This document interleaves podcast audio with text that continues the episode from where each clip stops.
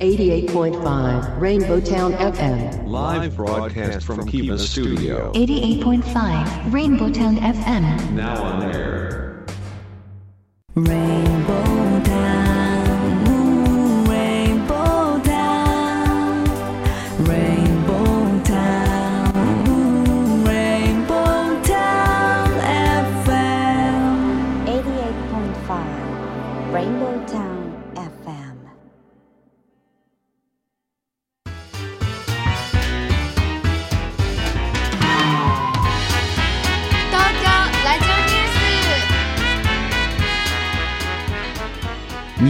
2021年4月20日。時刻は14時を回りました。FM88.5MHz レインボータウン FM をお聞きの皆さんこんにちは。東京ラジオニュースメインキャスターの松ピーこと松本哲弘です。パソコン、スマートフォンを使ってサイマルラジオやリスンラジオでお聞きの皆さん、ポッドキャスト、スポティファイでお聞きの皆さん、こんにちは。東京ラジオニュースナビゲーターの鹿島めぐみです。レインボータウン FM 東京ラジオニュース。この番組は毎週火曜日に好奇心あふれるキャスター松ピーこと松本哲弘さんと個性あふれるコメンテーターでニューノーマル時代の気になる話題を独自の目線で語るニュース解説番組です。はい。聞いているあなただけにお送りします。さあ今日4月20日は、はい。郵政記念日なんですって。うん。郵便局。うん、郵便局ね、えーね郵便局150周年とかね、150年目になりますってね、言ってましたけど、まあそもそもはですね、えー1871年、明治4年ね、えー飛脚制度に代わり新しく郵便制度を実施、うんうん。えー東京、京都、大阪と東海道線の各駅で郵便物の取り扱い、切手の発行が始まった日なんですって。えー、駅でですか、うん。初めて知りました 私。実はね、へー。僕もね今日これをねお話しするのにはい。ちらっと調べたらああこういうことだったんだ。だから150年目。今年でね。うん。ね郵便の事情も変わりましたよね、はい。まあこうやってまあ僕ら今ニューノーマル時代はい。でいろんなインターネットとかうん。IT とかそういうのをテーマにしてますけれどもね、えーでもあの、まあ、僕らも、えー郵便関係のお知り合いがいまして、はい。あの彼らもその郵便を配達するだけではなくて、うん。せっかく作ったそのライフラインうん。生活インフラだから、やはり次のニューノーマル時代にこのインフラをどう活用してあだから必ずしもその今郵便がね、はい。減ってるとか、まあ、はがきとかてお手紙が減ってるとは言ってもだからそんなに売れる事態ではないというふうに考えて、うん。まあ、取り組んでいきたいなっていう話をね伺ったりしてました。はい。さあ、えーそしてしつこいようですが、はい。えーポッドキャストの話をしようかな。もうねこのねポッドキャストランキングがね、もう一喜一憂です。でこの話題先週しましたよね、はいしましたね。ねそしたら、はい。えーまあ、話題したら上昇って僕言ってたんですよ、はい。ね、そしたらもう案の定、うん。えー121 120位から120位とか僕言ってたんですよね、はい。えーそしたら、えー番組、まあ今日放送先週の放送日の夕方には、うん。えー夜7時ぐらいには、はい。もう100位切って91位になってましたよ。ありがとうございます、うん。ね。本当に。もう本当ありがとうございます。ね。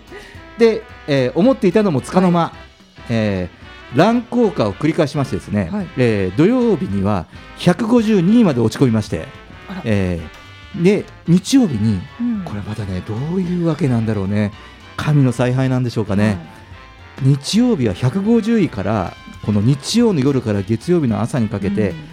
一気に98位だからへー50位以上上げましてですね、はい、ニュースって土日がいいんですかね？どうなんでしょうね。う前回もね土曜日にランキングがガッと上がってそうですね。今日もね今回も日曜日でしたよあのね確かに、はい。あの今日もあのコメントをもらったりとかねした時に、はい。直接なかなかまあ今日この火曜日の平日のねうん。お昼間の時間で、はい。どうしても仕事とか打ち合わせで聞けないので週末来ますっておっしゃられたりはするんですよ。ねだからそういうのが集まるのかなと思ったりとか、うん、まあいろいろねあの、えーいろんなメディアにも出してますので、ででそういうふうに思っていたら、えーその日の夜には133位というですね まあなんかねこのダイエットのリバウンドよりも激しい この頃ですね。まあでもね、うんぜひ聞いていただけるように頑張りましょう。そうですね。あまりあのあのそそんなにねあのこうやって毎回話してますけど、はいあの言うほど気にしてませんから。もう一回言っておきますね。言うほど気にしてません。毎週言ってるじゃないですか。はい。はい。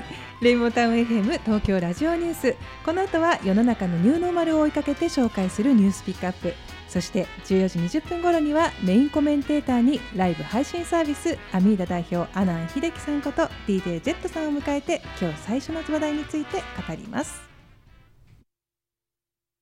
東京ラジオニュース。東京ラジオニュース。東京ラジオニュース。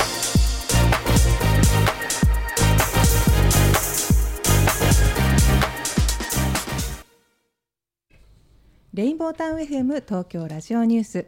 このコーナーでは松 P が独自の視点で取り上げた話題を一言解説します。まずは世の中のニューノーマルを追いかけて紹介するニュースピックアップです。インターネットサイトを運営するビッコローブは別府市でワーケーションの実証実験を行いました。参加企業の従業員が温泉宿に滞在しながら仕事をし自律神経のバランスや血管年齢の変化など健康に及ぼす効果をチェックするというもの。ビッグローブではワーケーションに関するデータを蓄積していて新型コロナウイルスの影響で宿泊者が減少傾向の中新しい働き方として温泉宿でのワーケーションの可能性を提案していく取り組みで別府市の実証実験は静岡県の伊東市に次いで2例目です。高齢者同士がスマホでチームを作ることが介護予防につながる習慣化アプリミンチャレ。府中市の介護予防事業に参画します。ミンチャレはダイエットや運動など健康のために自分で続けたい目標を1人ではなく5人のチームで励まし合いながら生活環境の生活習慣の改善を続けるアプリです。コロナ禍でも身体的な接触はなく同じような状況状態にある仲間とコミュニケーションを取ることができるので不安や孤独が軽減され健康維持が楽しく行えるというものです。四国中央の中高生がドローン操作を学ぶ。次世代の防災リーダー育成につなげようと四国中央市の NPO 法人が防災ドローンの操作訓練を開き中高生ら約30人が災害時の活用方法や基礎的な技術を学びました。人が乗り込まずに自動で苗を植え付ける。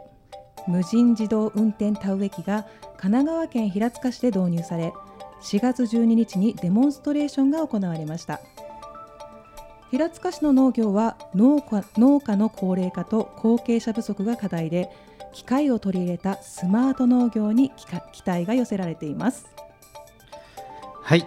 えーまずは、はい今日はワーケーションの話題からですね。はいえーまあ、あの若干少し紹介したかもしれないんですけれども、まあ、このビッグローブさんが別府市で、えーワーケーションの実証実験を行うとい。うことで、これはあの、まあ、たまたまご縁がありましてですねあの今回の実証実験はその静岡県の伊東市に次いで2例目なんですけど、この1例目の静岡県伊東市の実証実験の時に私参加させていただいてまして、ね、これあの熱川ではい。あったんですが、ね、あの話をしましたかね？私があの、えーこのワーケーションに入る前にストレスチェックを,受けて、はい。唾液をね受けてね、はい。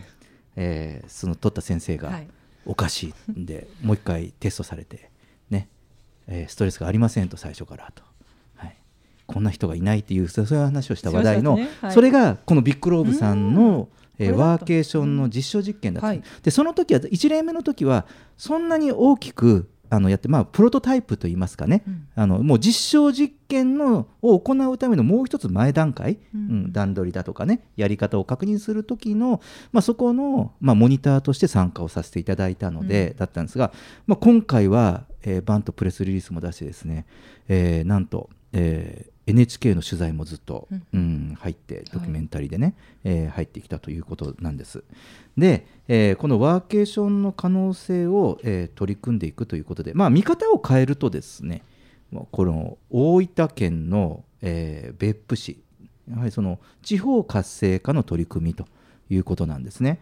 で、えーいわゆるそこの課題っていうのが何かというと、はいやはり田舎っていうかこの地域のうん IT 化なんですよ。あうん、田舎の IT 化って言った方がいいのかな、あの人口が減るでしょ、とかでやはりこう少子高齢化とかなかなか労働力不足とかになるじゃないですか、そうするとどうしてもそういう過疎地域とか、えー人口減少している地域ほど、あの IT 化が必要なんですね。あーなるほどでやはりそこのインフラがあるもとで、はい。ワーケーションとかいろんなその地方を創生するいろんな取り組みが行われるし、今は IT のインフラなしでは、えー何事もこうやることができないですよね。はい。なので、まあ、こういったものその今で言うとなどうやって言うのかな？ビッグローブさんというとインターネットプロバイダーかな？こういうね我々も、ね、家とかでうん。インターネット使うのにね,、ありますね。プロバイダーで契約して、うん、やってると思うんですけどあのこういうこのインターネットのプロバイダー事業の人たちがうん。自分たちの事業領域今までやってた事業の範囲をはい。うんと広げて、えー例えばそのそのインターネット上で何か載せるコンテンツ事業とか、うん。あのどうやったらその回線を有効に使ってもらえるかなと。彼らの本業は回線を,、はい。を売ることだしそれを使ってもらうことなので単にうちは早いで早いですよとか早くて安いですよっていう、そういう回線の提供だけではなくて、えーそこに携わるその例えば地元とか自治体とかはいこう連携した事業を起こすことで、そうするとネット回線が使われますよね。なのでそうそういうその取り組みも支援に入るっていうことで行われています。でその一つがワーケーションですからおそらくこれからいろんなプロバイダー事業インターネットネット回線とかそういう通信とか、そういう会社さんも、えーこうワーケーションあの地方創生の取り組みとかに積極的に参加していくんじゃないのかなっていうふうに思いまして一つこれはあのピックアップをしてみました。でそして、えー続いてが、えー高齢者のスマホゲーム、はい。うん。まあ、ゲーム化して、えーまあ、いろんなこの介護予防につながる、うん。えートレーニングを習慣化していこうということなんですけれどもね、えーこれも、えー今度は地域だけではなくて、えー年齢も超えて、うんうん。ねもうね、高齢者も IT が必要な時代。ねうん。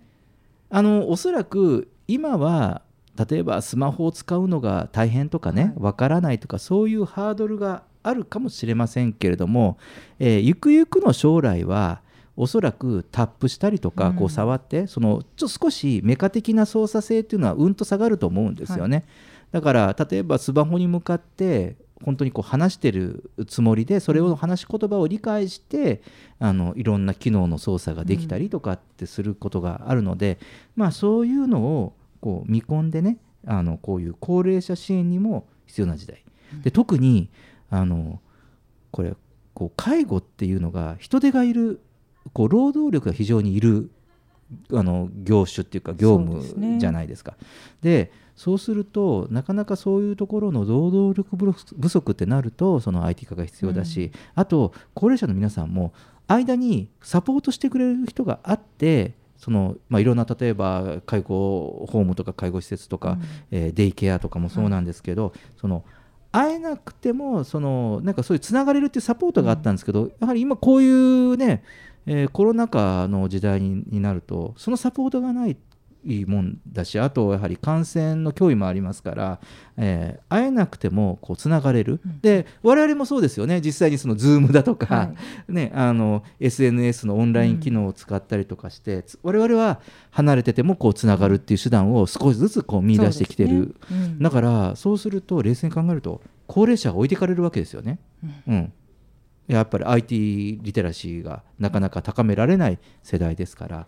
なので、まあ、こういうそのゲームとか、えー仲お仲間さんとやってみるとかっていうこと、こういうのは取り組みはもう一つその IT が、えー社会いいろんなもん社会問題を解決するっていう役に立てる分野で。でしかも、ね、少子高齢化で高齢化ですから圧倒的にここの人たちの人数は多いわけですよ。はい。うん、ですよね。なのでやはりこれをうまくつないでいくには IT なのかなとうん思ってこれをピックアップしました。でそして、え3つ目ドローンです、ね、我々もスタジオで時々飛ばしてますけれどもね、えードローンね、はい。でこれあの中高生がドローン操作を学ぶんですが、えー目的は防災、うん。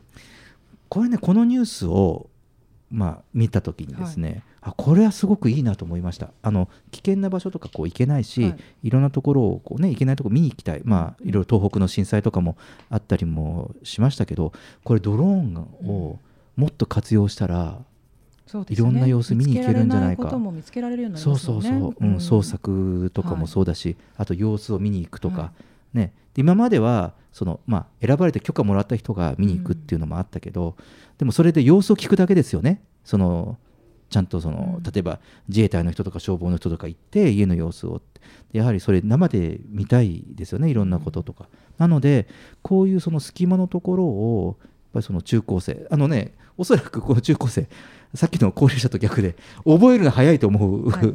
わけですよ。こういう操作とかね、うん。すぐ覚えますよね若い人たち。だからだからそういう、ね、彼らの習得の速さっていうのはこう社会に、えーで活用できるんじゃないかなと思ってで例えばいろんな人たちからねこう聞いてあのじゃあ高校生が操作してじゃあちょっとそこを見てきますとかっていうようなお手伝いができたりとかですね、あの捜索するとかっていうのもあるじゃないですか。例えばから水難とか海難とか川とか、ああいうのもあ多分こういうものがあればいろいろほら防災ヘリとかも飛んだりとかするじゃない？はい。だけどなんかこういうそういう代わりになったりとかができるのかなと思います。でこれも防災の救助もやはり少子高齢化で人手が足りなくなってきますからだからそういうこう調査とか偵察するとかっていうところをこう若い人たちのこう力を借りたりとかってするとなんかこうねななんていうんですかこう平和維持とか言ったりとか、こう救済とかそういうことに活用できるかなと思ってピックアップしました。なのでこれはねあのドローンもそうですけれどもこのこういう覚えが早い中高生とかね。あの昔あの語学があの私の父親とかもあの海外にいる時に子供の時に、もよく大人の通訳をしたって言われました。通訳をした。あの子供の時の方が語学を覚えるの早いじゃないですか、でなかなか親が覚えられないので、うんうん。なので、えー日本人とその海外あの地元の人たちとの通訳をしたと、なので、まあ、そういう意味合いでねちょっと例えが違うかもしれないけどだからそういうドローン操作ができることで、ちょっとあそこを見てきてほしいんだあそこを探してほしいんだって言われたらやってあげるというね。なんかこうそういうことが、えー街で起こればいいかなと、えー思います。でそして、えー最後はまあ、無人化。これあのどこかで無人化というテーマで特集もしたいかなと思いますけど、い、ろいろこの番組でもコンビニの無人化とかありましたけれども、ありましたね。うん。えーこれも、えーまあ、平塚市ですね、えースマート農業その自動田植え機、うん。うん、ですよね。これこれの無人化の実験。これあの日本で初らしいんですって。もう僕ですでにスタートしてるのかなと思ったら、意外や意外、うん、日本すごいです日ね本初うんですね、はい。うん。まあ、俗に言うとスマート農業とはいいうように使って、まあ、これからスマートまるという、うん。ね、これのそのスマートまるでこれも農家の高齢化と後継者不足うんですよね。でもう一つあのそれはどういうことかというとあのこういうのが出てくると一人の、まあ、農家農業に従事している人がもっと広い田んぼを管理できたり見れたりってすることででそれこそ、うん、こうやって従事する人が減ってでもそうするとこのままでいくと作付け面積が減りますよね、うん。あの農作物を作る人が、だからそういうこういうのが出てくると一人で受け持てる。まあうん。あの今回はあの田植え機ですけれども畑とか田んぼとかが持てるとあのもっと、うんあのなんだか世の中にね役に立つのかなと。で特にその日本では食料自給っていう本当に課題があるんです。なかなか我々自分たちが毎日食べてる食べ物を、えー海外に頼ってるという実情があるんですね、実はね、ううん。んなので日本人が自分たちが食べる分を日本国内で賄えないんですよ、うん。うん、なのでこれはもう一つその大きな今申し上げたようなその命題をこう解決するような役に立たないかなという思いで、えーピックアップしてみました。はい、えー以上今週のニューノーマル時代のニュースピックアップでした。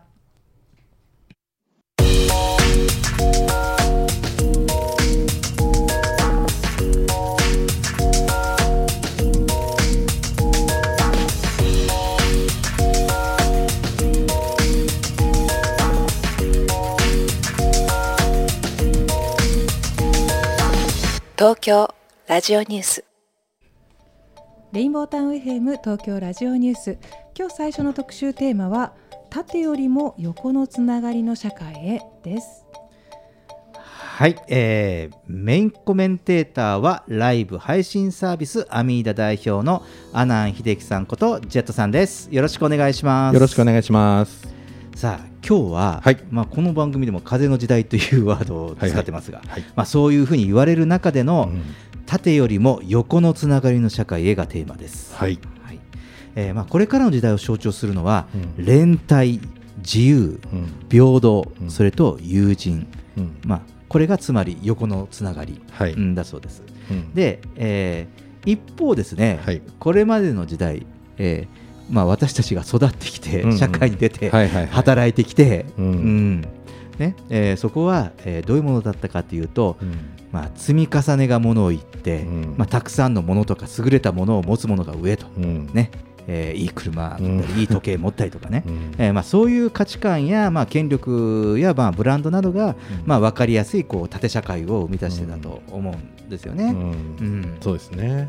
なんか、うーん、住む場所とかね、うん、住む場所とかね。うん、車とか、うん。まあ、こう本当にないつの間に変わったのかなっていう感じしますけどね。うん、うん。そういつ気がついたらね、うん。だってもう本当にさあのいろいろ仕事で業績上げて、はい。あの僕も時計もらったりとか、うん。あのしたことありますよ、あ会社から。はいはいはい。はいうん。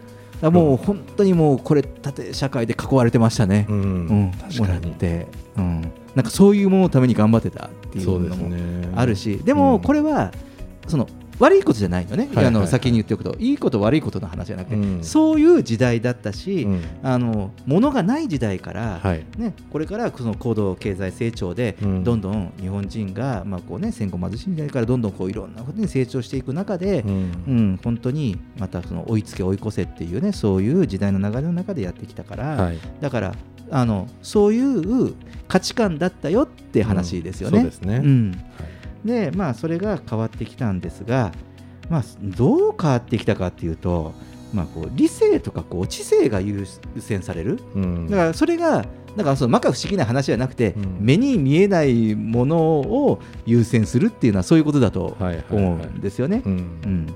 なんかそのまあそれをその風の時代って言いますけれども、そのそういうすべてをこのフラットな視点で見る時代だと思うんですよね。だからそういう皆さんが持ってるこう価値観とかも多様化すると思うんです。うん。うん、でだからこう私とは違うけれどもそういう意見はあるよねって。でこれまでその縦社会とこういうとここから外れると、さっきも言ったけど間違いはダメ。僕はさっき言ったのはだからあれは間違いじゃなかったよっていう話をしたのは、はいはい。今から見ると今はこういう価値観だけどあの時はそうだった、うん。ね、だからその縦社会の時はこう外れるとそれダメってうん。いうところから変わってきたんじゃないかなと、うん、思ってます。はい。うん。ねえーまあ、だからこういううまあ、なんていうのかな、さまざまあ、権威とかブランドがね、必ずしもそのこう失っていく、失墜するわけじゃないんだけれども、こう自分自身のその個人個人が検証とか、まあ、吟味をして、うん。価値ある選択をするっていう時代に変わったのかなと思います。うん。なんか物が欲しいとかあのいいものが欲しいっていう気持ちは変わってないんですよね、うん、全く。変わってないですね。うん。うん。ただなんかうーんこれ流行ってるから欲しいとか CM でやってるから欲しいとは思わなくなったって感じなんですかね。なんかその、うん、なんか自分に合うものを探すうんうん。とか、まあ、そういう自分に合うものが探せる環境に自分を置くとか、うん。うんまあ、そういうふうに変わってきたかなって感じですかね、うん。まあ、ネットもそうですけど、そうですね、はい。だから多分自分のこうライフスタイルとか、まあ、自分がこう生きたいかなとかこう過ごしたいかなと、うん。こうあったら快適かなとかっていうことにこう合わせて選択するというこう時代なのかなだから必ずしも例えば洋服でもそうですよね。こう、はい。あのファストファッションを快適だと思ってはい。着るうん。人たちが多くなってると思うんですよ、うん。前はいや安か安いからうん。って着てたと思うんだけど、それがシフトしてると思うんですよね、うん、ファストファッションがあ着やすい着、うん、なんかこう楽うん。っていうことだったりとか、うん。うん。なんかそういうものも、まあ、ちょっと例えで言うと、そういうこともあるのかな。と。そうですね、うんでまあ、かたやまあこういうのがですね、まあ、こう僕はその広報とかこうブランディング PR の見た見方から言いますですね、はい。はい、そのブランド志向はこれから続くとは思うんですけど、うん。その権威あるブランドだから価値があるっていうのじゃなくて、うん。自分にとってはまあこういう理由だから価値がある、うん。それは権威あるブランドかもしれないし、ううんん。新しくニューブランドとか、うん。もしくはもう本当人知る人ぞ知る、うん。ブランドみたいなのかもしれないので、うん。まあ、それぐらい自由度が増すんじゃないかなというふうに思うんですよね。マツピエ屋の吉田カバン好きですもんね、うん、ね、あのこれは別の番組で吉田カバンのことだけもう15分間ずっと喋ったことありますけど。そうですよね。はい。そのでもその時も言ったんですよ。僕は、その決して高級ブランドじゃないけれども、うんその吉田カバンの、なんだこのものに対するこだわりとか、うん。あと長く持たせるためにいろんな細かい工夫をしてる、うん。その企業姿勢が好きかなと。その定番の型が長く続いてるのがね、だからもしかしたらあの僕はこれが好きだけどでもあのジェツさん違うかもしれないけど僕のこれはしといてとかっていう、うん。そうですね、うん。これが今のこう時代ののブランディングっていうかね、うん。こう価値の見せ方かなというふうにも思ったりします。まあ、あとはそういうなんかコミ自分のコミュニティの中の人がそうやって進めてくれたものは割とあなんか試してみたいとかと思うう気持ちもありますけど、ね。あありますね、うん。うん。なんか。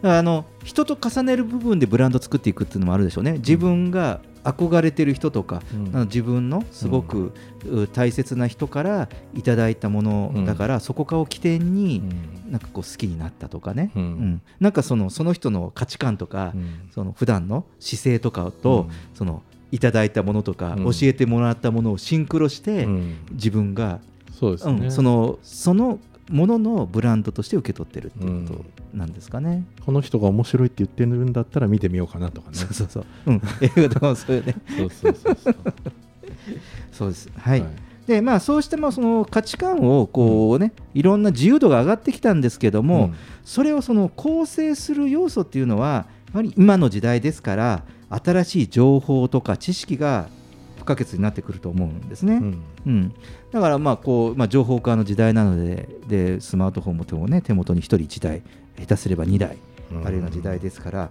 こういうものは、ね、不可欠になってきたのでこういう情報は取りやすくなってきたんですが、まあ、それだけにですね、まあ、こうやって我々もニュースを送ってますけれども、まあ、フェイクニュースと言われるものの氾濫だったりとかね、うん。そういうものはとてもこう心配ですよね。うまく巧妙にできてるからね、本当にそれが本当にエンターテインメントなのにそれその話って。なのに、本当に事実のように うまく作ってますからね、うん。どれとは言わないけどどれがそうだっていうとねもうキリがないんだけど、でもなんかネットなんかでこういうニュースが、ねあるときにうん。元そのソースはどこだろうみたいなのとか、誰がねその信用うん情報ってどこからの情報なのかなとかっていうのはまあなんていうんだ自然には見るようにはなってると思うんですよあそうですね。うん。うんうん。そうですね、うん。だからまあこういうねそのニュースとか情報知識というこう分野においてもこの風の時代ではさっきもまあ言ったようにこうブランドをそのとか権威をこう盲信的にこう考えるんじゃなくて、ある意味今ジェフさん言ったようにこういい意味ですよ、うん。疑ってかかる、うん。うん。疑あ出元どこなんだろう、うん出どころうねん、だからこう会議する、うん。うん。ちょっと疑って取り掛かるという意味の会議ですが、まあ、そういう時代でもあるのかなと。で反対にこう自分自身でちゃんと情報を確かめる力を持ってないと、うん。あんまりそんなに裏をもと取らずにポンと情報をシェアしてみたりとか、なんかそういうのはかなりこうリテラシーが問われる時代になってくるのかなって思ってます。そうですね。うん、これも風の時代の価値観なのかな。うん。うん、僕もなんか、あのーちょうど昨日なんですけど、あのー腸活をしている先生を、うんうん。腸活のプロフェッショナルを探してたんですね。ネットで。で探してああこの方がいいなと思って。でその人のインスタグラムを見て、えーでメディアとかでの、まあ、活躍ぶりとかを見てあこの人だったらなんか今、えーいろんなプロモーションやってるところにフィットするかもしれないと思って、えー D、インスタで DM を送って、うんうんうんうん。で、えーこういうまあ突然ですけれども ということで昔だったら僕こういうの来たら逆に来たら、うん。え怪しいと思ってなんかもうスルーしてたと思うんですけど、まあいうんとまあはまあ、僕も今までそういうやり方をしてなかったんですけどそういう意味では初初 SNS でこう、オファーをするっていうのをちゃんと自己紹介したんですか？あ自己紹介をして、うん。そうすると多分向こうの方もおそらく僕のことを調べる、うん。そんななんか変なね、うん。えーじょ会社がうん。変な情報で、えー来てんじゃないかなとかって思われないように多分調べる、もうこのこの会議的にうん。見てもらっても、まあいろいろ大丈夫なように、まあ、大丈夫なように 別に細工してるわけじゃないですけど、まあ、ちゃんとやっていればそういうものっていうのは、まあ、あの文章とか文字とかネットにも出る、まあ、時代にもなってる、まあうん。そのまあ、いろいろ叩かれたりとか、まあ、うん。そういうのももちろんありますけど、僕らでもですね、でもまあ見る人が見れば、まあ、分かってくれるのかなっていうので,、でその人と、まあ、今日あのこの後夕方、うん。その Zoom で打ち合わせすることになってるんですけど、うんうん。まあ、そういう意味では、まあ、このまさにあの風の時代の動き、うん。うん確かにそうですね。もう縦よりも横の動きですよね。そうですね、ん。そうそうそうそう。昔だったらこういう動きはできなかったですけどね、うん。あ今思ったんだけどあの今日ズームで会うんでしょ、はい。だからこれも直接じゃあどこどこで、はい。あのお会いしましょうとね、はい。例えばカフェでお会いしましょうとかっていうかね会社に来て、それって初めてって怖いじゃないうんうんうん。ですか、はい。まあ、ある意味こういうズームで、うん。オンラインでうん。会うことができる、はい。こう meet ができるっていうことは、はい。あの機会が増えるんじゃないですかね、ああそうでしょうね。安全ですから。安全ですからね、うんうん。はいね、そそこまでね実際に会うまで行き着くもね、うん。今までだと時間かかったかもしれないけど、うん。昨日送って、まあ、じゃあ今日、うん。あズームでお会いしましょうっていうことも、うん。なんかできる、そうですね。うん時代になったっていうのもこれもこう横のつながりの、ん。こう社会構造ができてきたからかな。あとこのテーマに関係ないかもしれないですけどやっぱりしなんかそうやって活躍して仕事パッパッパってやるできる人ってやっぱ早いですね。レスポンスも、まあある程度、あうんレスポンスも早いし、うん。すぐこうお会いしてみたいな、うんうん。うんスピード感みたいなのもすごい感じますね。あーはい。なるほど。だからそこら辺もあれですかね。こう自分のこう価値観と合うっていう。そうかもしれないですね。うんところで、うん。なんかこうあこれ3日いいかなって。3日後に返信来てたらあもうもういいやって僕も思っちゃったかもしれないしね。うんうんうんうん。そうそうそうそうあーなるほどね、はい。いやまさにほんあの縦よりも横のつながりのね。うん、いいいい例ですね。はい、ははいい、ジェットさんありがとうございました。レインボータウン FM 東京ラジオニュース今日最初は縦よりも横のつながりの社会へを話題にしてみました。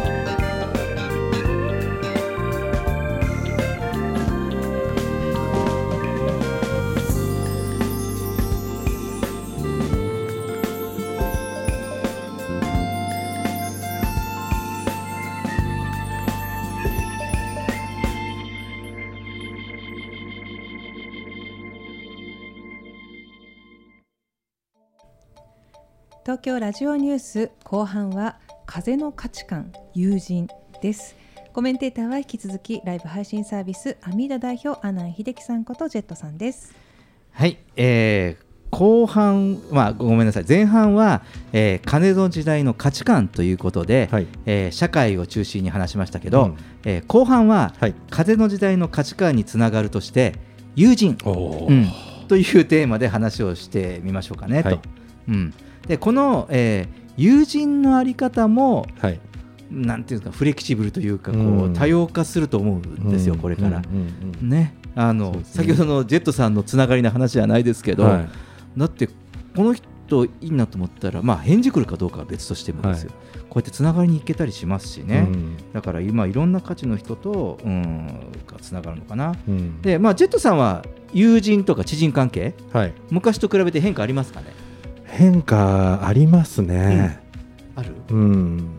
まあ、まあ学生時代は普通に学校のクラスメートとか近所に住んでる子とかが友達でで社会人になったらやっぱ会社周りの人とかで大体同じ環境の中にいて、えー思想も似てるしやってることも近い人、ほぼだからなんて言うんだろう。同じ自分に本当に近い人あの心がっていうよりはやってる行動とか、うんうんえーですね、えー普段の生活が似てる人、うんだけど、うん。今はもうこれが全く違う世界の人うん。ばっかりで、まああのーなんていうのおなまあ会社に所属しなくなって自分でまあフリーでいろいろ始めたっていうのもあるんですけど、まあ、音楽でつながったり、うん。まあ、趣味でつながったり、えーまあ、仕事でつながる場合もありますけどその人からまたつながったりっていうのでもう全然なんですかね、同じ境遇にいない人ばっかりが友達なんでだいぶ変わったかなと思いますねそういう意味では。うん。はい。なるほどそうですよね。あのそうなんかこう仕事の種類やはりこう業種、業界でつながったりとか、はい。そういうのがあまり僕もなくなったかなって思うんですよね。全くその例えば仕事の分野でも、はい。全く自分が経験してない分野の人と、やはりすごくこうお付き合いをしたり、話をしたり。でもなんかその仕事の件だけで会うというのもそうでもない、今まではなんかなんとかの件打ち合わせなんとかの件打ち合わせとかってあったスケジュールが、うん。なんか最近さスケジュールがなんとかさんだもんね。一緒一緒。俺なんとかさんなの。ああそうそうそうそう。要件が入ってないうん入ってないです入ってないです。うん、うん、一緒ですそれ僕も。そうでしょ、はい。そう。これね今朝ふと、まあ、このテーマでお話をしようかなと思った時に、うん。思ったんですよね。どこどこで何々さんと会う、うんそうですそうです。僕もそうです。何々さんです。ほとんど、で多分こ今この人と会って、まあ、一応なんかこの話はしようかなと思うんだけど、うん。おそらくこの人と会ってまあ会ったら何か出てくるかなとか。そうですね。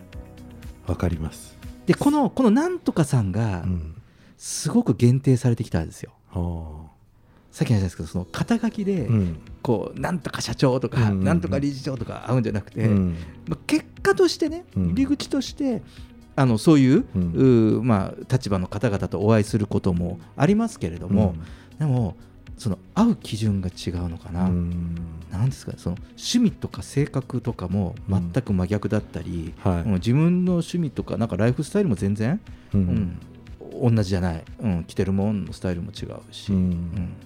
だからそういう人ともこうお付き合いするようになったかなっていう感じですね。そうですね、なんか昔僕あのササラリーマン時代はやっぱりなんて言うんだろう。10年ぐらいその企業の人とかと付き合わないと信用って得られないって思うずっと思ってたし、うん。まあ、それでまあ大きなビジネスチャンスをいただいたりとかっていうのが、まあ、昔はよくあったんですけど、うん。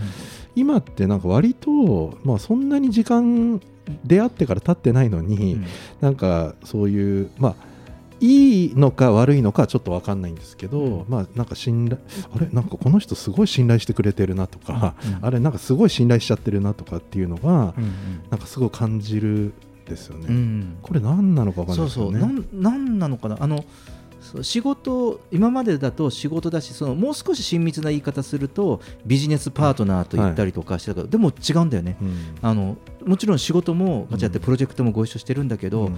でもそのオフタイムというか、うん。こう友人、はい。なんかこう長く 付き合っている、うん。こう昔から知っているん。友人知人関係にあるっていう、うん。なんかそういう人ね。あの選んでる分なんかなんだろうそういう深さが早い、早いかもしれないですね、うん。反対もありますよね、うん、反対も、うん。まあ、一切そういう人たちとは、うん。ほぼほぼお付き合いがないなくなった、ね。うん。そうそうそうそう。意図してなくなってるものもあるし、うん。えっと、自然的にやはりなんだろう、まあ、こういう話するとままた目に見えない話ですけどこううん。波長がうん。合ってないからん自然ともううん。離れていくっていうか、そうですね、うん。だからなんかちょっと変な話になっちゃうんですけどやっぱりこういう時代だから多分法律とか契約書とかのってすごい大事だと思うんですけどあのーなんか本来は契約書とかいらないのがいらない気がするんですよ本当は。で契約書なんかなくてもいい人たちと付き合えば本当はよくてだけど、まあ、そうは言ってもトラブルとかなんとかなった時にってみんな言うしそそれはもちろん分かってるし、うんうん契約ももちろん結びますけど、うん。本当はなんかやっぱりその契約書なんて結ばなくてもいい人たちだけと付き合えばいいんじゃないかなっていうのはすごい思いますね。うんうんはい。うん確かにそうですね、うん。だから、まあ、このこれこれもある意味一つの枠組みっていう中で、うん。今までほら仕事の枠組みとか、うんうんこう決めた形での,、そのこれまでの時代の、うん。うんこう仕事上のだって結局仕事上の付き合い方が契約でしょ、はい、そうですね。だけどそこを逸脱してますもんね、最近、ね。僕ももうプロジェクトがあのよく言われます。あのだからこうみ道からね周りから、うん。いやその契約で言うと契約外の仕事してるよね、いやそもそもこのお手伝いのはずなんだけど、うん。でもうんでもやってる理由はなぜかというと人なんですよね、うん。うん。この人がやってるしこの人すごい頑張ってるから、うん。一緒に仕事したいしお引き受けしたいかなっていう、うん。そういうその仕事の選び方をすするようになったね。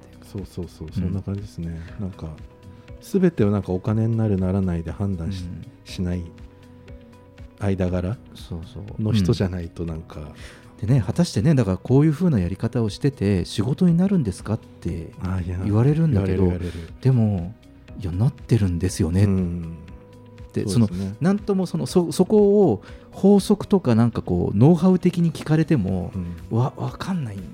で、くないですか？わかります。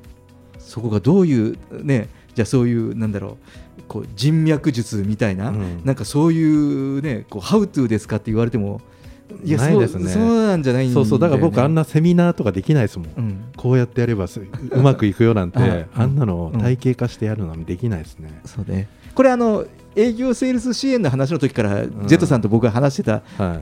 ことだよね。はい。そうですそうです。んんなんかそのなんかそのセールスノウハウって形にしてるけどこれって絶対ノウハウ欲しい人と売ってる人のまたこれがまたマーケットセールスだよねみたいな話をしたこともありますけどね。うん。うん。そうそうなんかなんかそういうのがはっきりしてきたのもあこのなんか人間関係とかこううん人付き合いとか、で結局こう今今日は友人っていうテーマをを掲げてますけど、うん。結果いや友達とは仕事しないとかそのレベルではなくて、あのまあこの人とお付き合いしたいとかこの人がやってることに参画したいとか、うん。そうですね、あうん。もちろんあのお金大事だしサステナブルのこと考えれば、うん。なんかもう自分がもらうっていうよりも与える、うん。あこの人にも当然これぐらいのうん。ものを与えるっていうのは、うん。そのなんて言うんだろう。こうまあビジネスありきじゃないんだけど、うん。あの当然まあね動いてもらってこれを持続してって、うん。いいいい仕組みを作っていくためには必要だから与えていく。っていうで与えていく人たちの集まりの中にいるから、うん。自動的に良いことを世の中のためになっていることとかしてればちゃんとお金は回るようになる。あそうそうそう、うん、こうあのねなんなんだろう。堂々巡りの法則なんだよね。うん。はうん。循環。あのだからねこの人にいやこんなねこう普段こういう情報を渡していやこれもう仕事になってますよねとよく言われる時もあるんだけど、でもなんかそういうことをやってると、面白くていやこの人に売るんじゃなくて、うん。これをやってるとなんかこう巡り巡っていやすごいこういう分野詳しい人いるよっていうことで、今度こっち側からそう言われたことで他人から言われるとブランドじゃない。はいはいはい。例えば松尾ってあのあこういうの得意な人がいて、うん。こういうのがいるよって言われたら、うん。なんかもう頼まれた時ってもうその人もう契約する気満々だもんね、うん。もう最初からなんかそういう望みで来てるから、別にこう教えることがじゃあどうやったらあの、ね、お仕事を受けてくれますかみたいな話になってきて、行ってこいだとなんかこう、以前僕らもそうだったけどこう、クロージングしなきゃいけなくなったりとかって、そうですね。だからこの人をターゲットにしてこうなっていくっていうのは、そう。だから物を売るとか、う。ん。契約を取るとかっていう感覚がもうないんですね、うん。うん。だから一緒に参画してもらったりそうもうそういう感覚ですよね。なんかそこのプロジェクトに、うん。うん。すごいわかりますそれ。わかりますよね。わかります。だからもうこれねこうやってお仕事してる人にとってはちょっとえー失礼な言い方かもしれないけど僕セミナーやってクロージングするっていう、もうなんかこれ？つい最近もそういう話が来たんだけど、うん。いやセミナー話すけどいやクロージングとかなんかその後で懇談会とかもうやんなくていいですから、なんかその話を進めてる時に気持ち悪くなってきちゃったのね、はいなんかで以前はやってたのよ、うん。やってたのに。だからなんだろう。なんかこうその時も、あこういうこう付き合い方が変わってきたし、ん。自分が求めているのは仕事であってもこういうつながり、その知人友人とかこうなんかそういうつながりを仕事を通して求めてるんだなっていうことにはっと思ってこう気がついた、そう瞬間だったですよね。そうですねうん。うんまあなんか友人の話だけどなんか ビジネスの話になってきちゃったけど、本当にこれをこういうことを夢持ってこういうこういうことを実現したいんですよねって話してる時に、はい。なんかもうすごいリスクの話とかここはこうやってやったらなんとかとか言われると、あもういいやこの人って別にこの仕事したくないやと思っちゃうんですよ。だか。ら そうですね。ん。そうそうそうそう。うんそうね。まあちょっとね仕事の話もねしちゃったから、はい。はい。あれですけど、あのうんこういう時代になって僕は今、こう少しこうあんまり大きくやってないけあのテニスの選手活動をこう再開してるじゃないでそうするとね、うん。これまでのテニス仲間だけじゃなくて新たなテニス仲間とかトレーナーとか、うん。そういうのがどんどん実はできてるんですよ。いいですね。はい。まあ、そのうちあの、アカウントも全部公開しますけど、はいはい。あの今はねちょっと水面下でね、はい。やってます。でも、いや何かというとこういうバーンとこれやってますよっていう活動を始めましたっていうお披露目よりも、なんだろう僕もちろん SNS とかも使ってます、だけどその人がつながっていくんですよ。こういうのができる人とか、うん。練習相手とかもそうなんですね、うん。だからなんかこういうこの年からまたそのテニス仲間友人ができてきてて、うんあそれだったらこういう人知ってますよとかっていうのが、うん。あとはなんだろうこの年、うん。もう本当に50代過ぎてからのこういうチャレンジになんかこう共鳴、うん。ああそうやってるんだったら自分もとかっていう人たちがうん。つながっていくのをすごい実感してるんですね。だから今の時代の友達作りかなって思ってなるほど、まあ、そういう意味ではなんかさっき、まあ、ちょっと仕事の話になっちゃったって言ったけど、うん。まあ、今周りにいる仕事たちのひ人含めて多分全部友人だと僕は思いますね、うん。今自分の周りにいる人。僕もそう言える、はい。うんそうですね、うんはいそうですね。まあ、あの今日は、まあ、これからのね、えーこう風の時代の友人というね、テーマで、まあ、他にも台本書いてたんですけどね、まあ、ほとんどはあの自分たちが思ったことのまま、だらだらとお話ししましてですね。はい。まあ、そんなことで、えージェットさん、えーありがとうございました。ありがとうございましたレインボータウン FM 東京ラジオニュース後半は、風の時代の価値観、友人を話題にしてみました。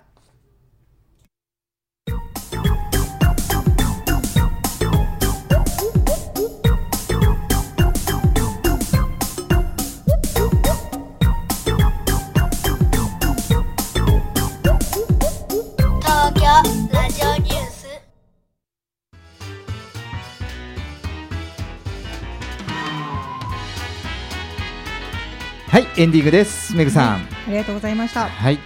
うん、うんなんかいいですね。この友人というところからだんだんビジネスになるんですけど、でもやっぱりなんかこうちょっと感じて出会った人とか、うんあであった環境？うんってなんか意味があるなって最近思うことが多くて。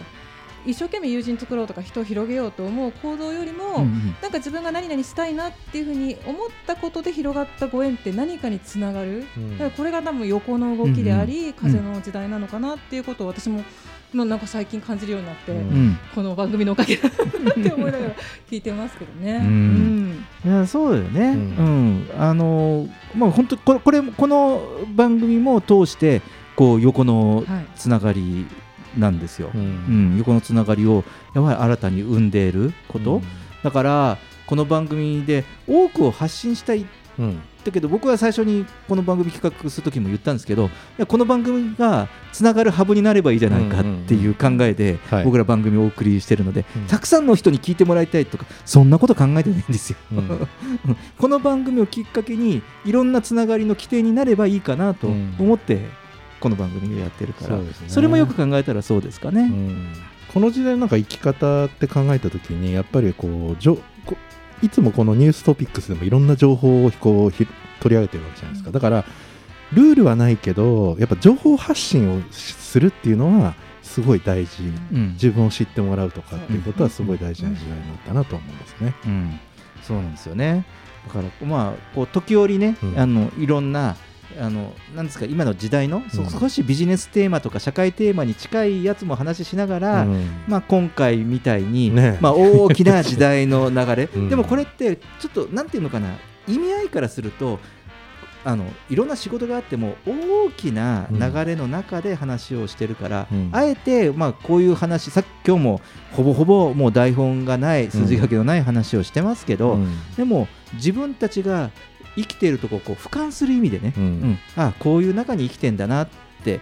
で、えー以前とは空気の流れとか、うん。やはり匂いもうん。変わってるし、色も変わってるっていうことをやはりこう改めてこう時代はこう移っていってる。その中でなんか、まあ、前も言ったかもしれないけどそのある時代の中を、まあ、親から生まれてまたねあの子供がいたりとか続く後輩がいたりとかするから、うん。まあ、バトンリレーですよね。はい。うん、だから、まあ、その間を、まあ、大難走者か知らないけど 我々はその大きな時代の中でね、うん。だからそういうのをこう捉えながら生きた方がもっとおおらかに生きていけるんじゃないかなと、そうですね、うん、思って、まあ、たまにねこういうことも話題にしています。はい。はい。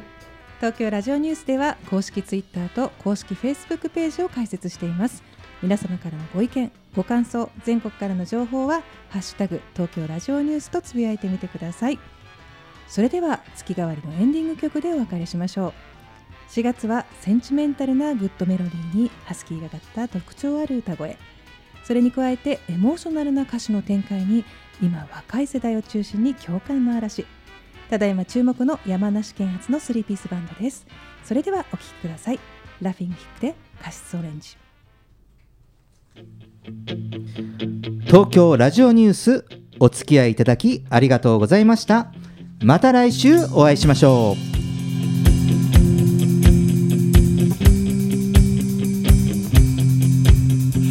夢見る少女じゃいられない現実はお金も時間もない。おしゃれしてデートに出かけたい現実はパジャマ。家でえっと愛されたくて吠えて愛してるなんて言って私を抱いてすぐ寝るの。もう飽きたわ。もう飽きたわ。ああしかった。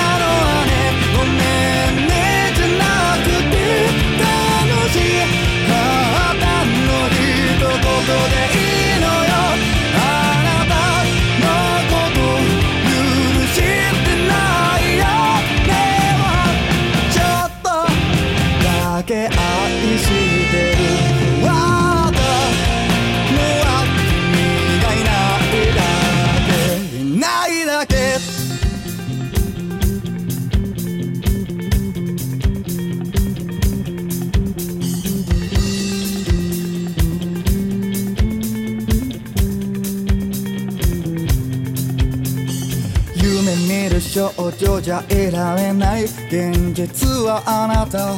他の